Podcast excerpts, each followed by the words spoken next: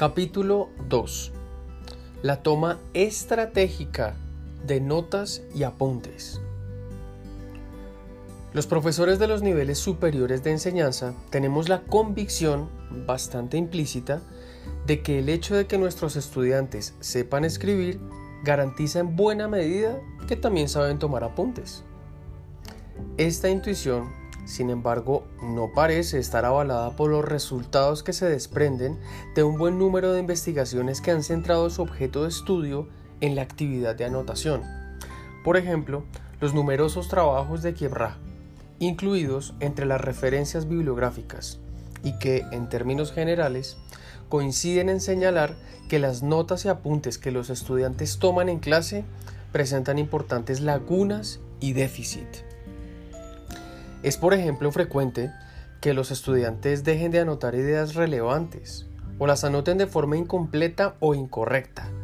Cuando esto ocurre y los apuntes constituyen la materia prima de estudio para preparar una prueba o un examen, el fiasco parece inevitable.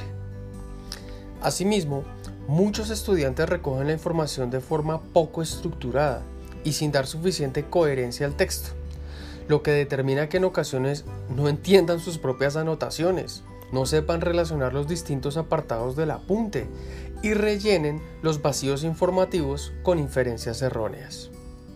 Por último, estos estudios remarcan la poca cantidad de alumnos que reelaboran posteriormente los apuntes que tomaron en clase, lo que favorecería al mismo tiempo el repaso y la asimilación de lo anotado.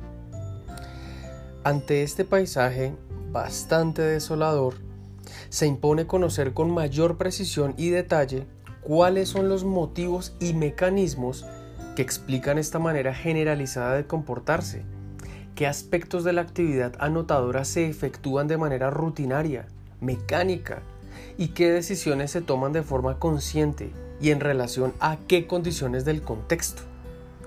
Para tratar de dar una respuesta satisfactoria a estas cuestiones, iniciamos un conjunto de investigaciones de distinta naturaleza. Casteló y Monereo 1999, Monereo y Pérez Cabaní 1996, Monereo y colaboradores 1999, cuyos resultados, debidamente contrastados con los que ofrece la literatura especializada, desarrollaremos en los siguientes apartados de este capítulo. Antes, sin embargo, nos parece ineludible revisar, aunque sea brevemente, lo que sabemos sobre los procesos sociocognitivos que intervienen en la anotación de información, provenga esta de una fuente oral o escrita. La toma de apuntes como un proceso sociocognitivo. Mecanismos cognitivos que intervienen en la anotación de una información aun cuando son pocos los trabajos que se han centrado específicamente en analizar los procesos cognitivos que intervienen en el proceso de la anotación, existen múltiples datos pertenecientes al campo de la recepción y comprensión de información, así como la composición escrita, que a nuestro entender pueden ayudarnos a esclarecer, aunque sea de manera aproximada y con las necesarias precauciones, nuestro campo de estudio.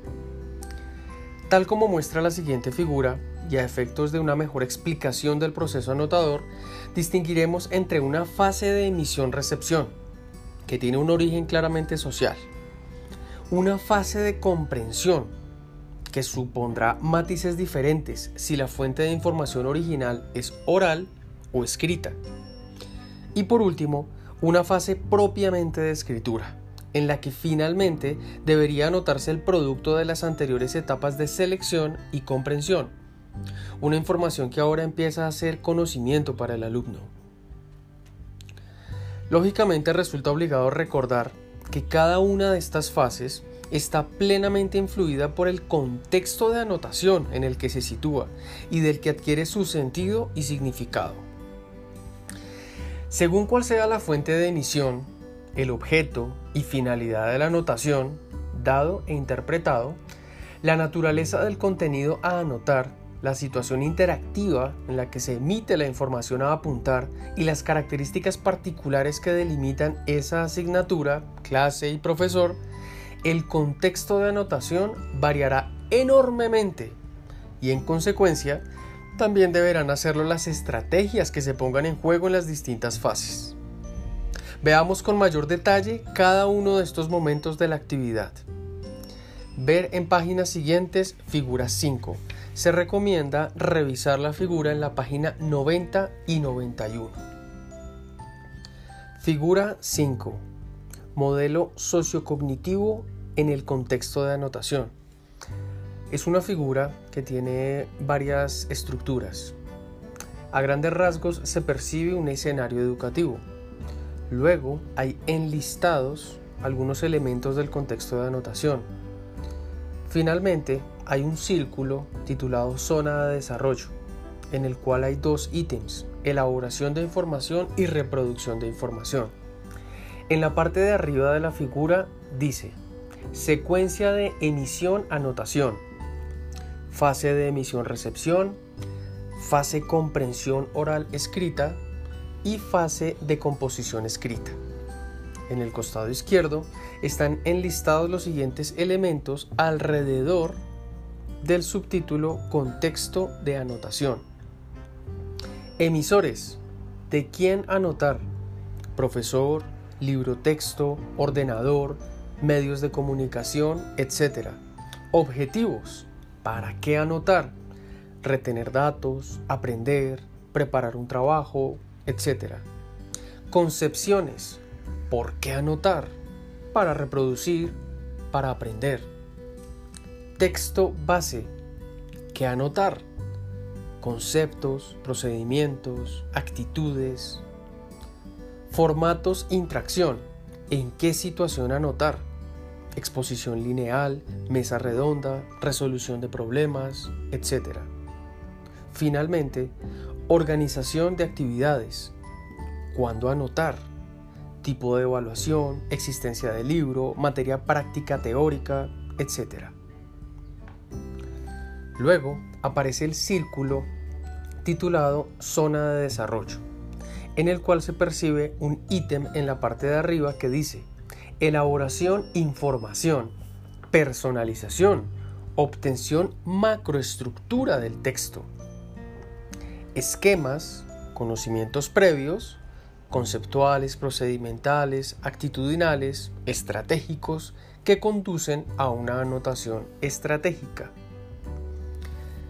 Debajo aparece reproducción información, copia, obtención microestructura o texto base,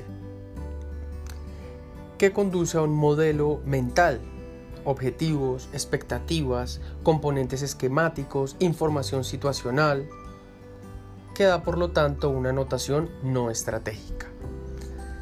Nótese para finalizar que en la figura 5, encima de esquemas conocimientos previos anidado con la elaboración de información, personalización y anotación estratégica, aparece la sigla MLP. Y para el otro, respecto a la reproducción, información, copia, modelos mentales que conduce a una anotación no estratégica, aparece la sigla MCP. A. Fase de emisión-recepción en la toma de apuntes.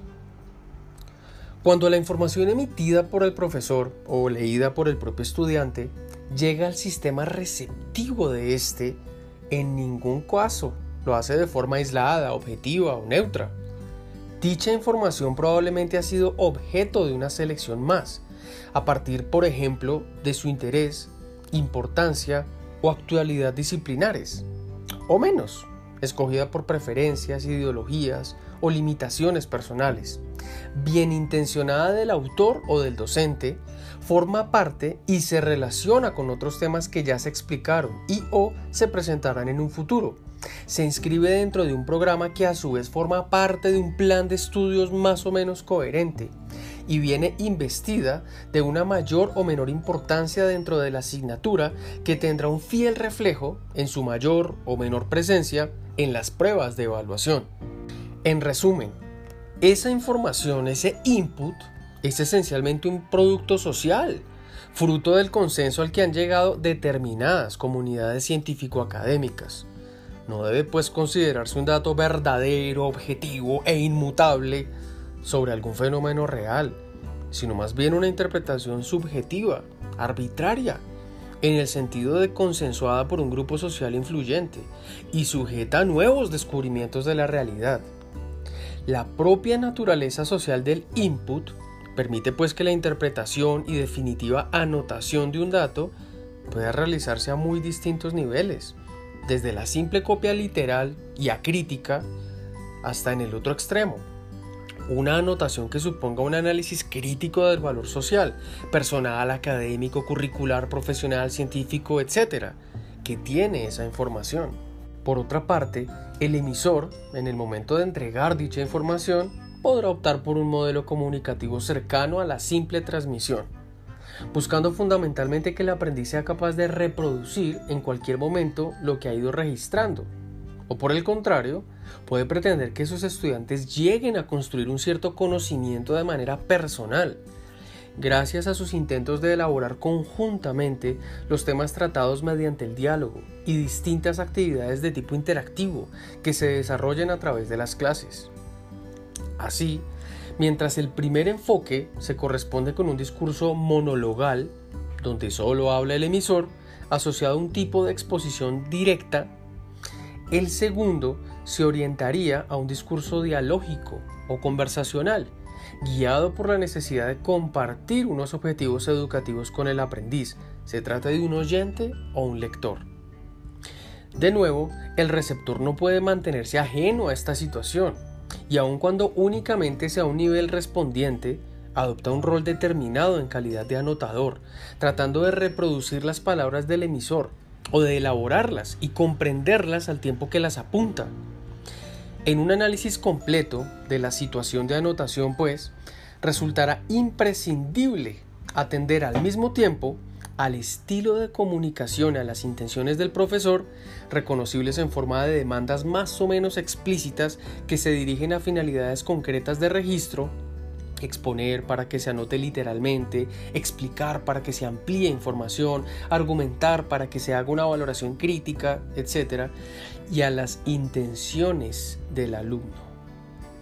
En este último caso, Resulta interesante para el docente saber que sus propias demandas son interpretadas y cerradas para sus alumnos y que esto sucederá con más probabilidad cuando más ambiguas y peor definidas estén. Otras variables referidas a la emisión de menor importancia, pero que puede repercutir en la calidad de la recepción y en las posibles pérdidas de información, la famosa entropía, son A el formato de codificación y decodificación. Entre los más comunes, verbal oral o verbal escrito.